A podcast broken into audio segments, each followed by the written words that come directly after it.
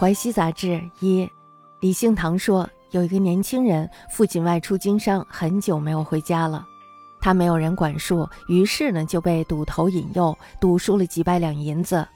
赌头和年轻人商量，由他代为出钱还大家赌债，而且呢他还勒逼年轻人写下了契约，把住宅卖给了他。年轻人没有办法，只好按照赌头说的去做。他觉得无法向母亲还有妻子交代，于是呢，他就没有回家。晚上的时候呢，就到树林子里去上吊了。刚把袋子结上，就听到马蹄声滚滚而来。回头一看，竟然是他的父亲回来了。父亲惊讶地问：“你为什么要做这种打算呢？”年轻人知道无法隐瞒，于是呢，就说出了实情。父亲并不生气，说：“这也是常有的事儿呀，何必要寻死呢？”我这次回家赚到钱还可以抵赌债，你自己先回家去吧，我自己去还赌债，并且讨还卖房契约就是了。当时呢，赌头家的赌场还没有散，父亲突然闯了进去。这些人父亲本来都是认识的，于是呢就一一叫出了姓名，先是骂他们引诱儿子，接着呢又骂他们追逼赌债是不对的。在场的人惊恐万状，都说不出话来。后来父亲说。既然我那不争气的儿子写了卖房的契约，我也知道不能以赌债告官。现在我把银子还给你，你明天分给其他人。先把卖房的契约还给我吧，行吗？赌头呢知道自己理亏，于是呢就答应了。父亲解下腰上缠带里的银子，交给了赌头。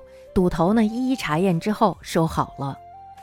年轻人回到家以后，为父亲准备了饭菜。可是呢，等到天亮，父亲还是没有回家。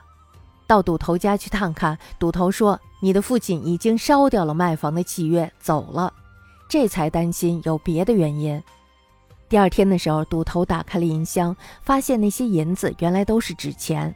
但是呢，银子是自己亲自点过的，大家也都看到了。现在没有办法说清楚，只好拿出自己的银子来还债。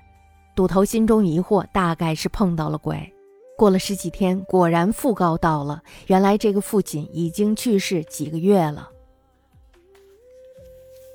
李姓唐言有少年，其父伤于外，久不归，无所约束，因为囊家所诱，薄赋数百金。囊家一代出金常重，而乐写御宅之卷，不得已从之。虑无以对母妻，遂不返家。夜入林自缢。抚结带，本马蹄隆隆，回顾，乃其父归也。害问：何以作此计？度不能饮，以实告。父叔不怒，曰：此事亦常事，何至于此？吾此次所得尚可偿，汝自归家，吾自往长今所卷可也。时囊家伯未散，其父排踏入，本皆相识，一只呼姓字。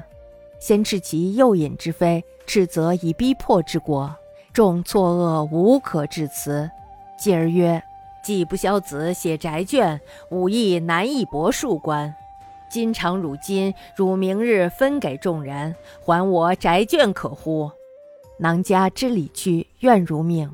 其父乃解腰缠缚囊家，一一验入，得卷，即就登焚之，愤然而出。